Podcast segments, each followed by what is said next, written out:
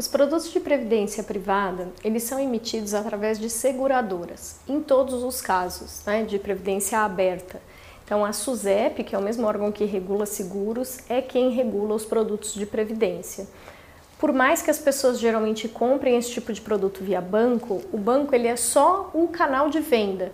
Então, se você está comprando com o banco, na verdade você está comprando com a seguradora do banco. Além dessa questão do quem emite, que é sempre uma seguradora, você investe o dinheiro da previdência sempre em fundos de investimento.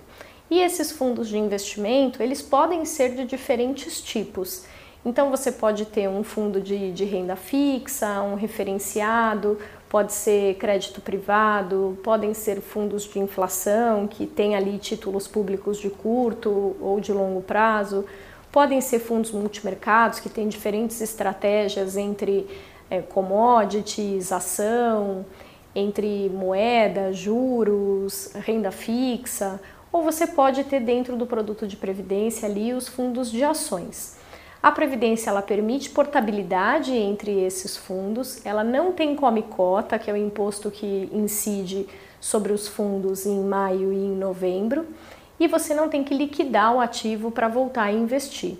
Quando a gente fala de risco em previdência, a gente está falando do risco de volatilidade, dependendo do tipo de fundo que você escolher.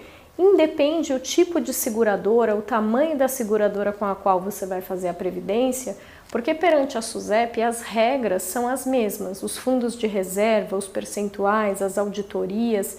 Quando você fala de uma empresa seguradora gigantesca e uma empresa menor, a, a, segurança em si é a mesma, porque o risco principal ele tem a ver com onde você está investindo, qual é o tipo de fundo de investimento que você está colocando o seu dinheiro.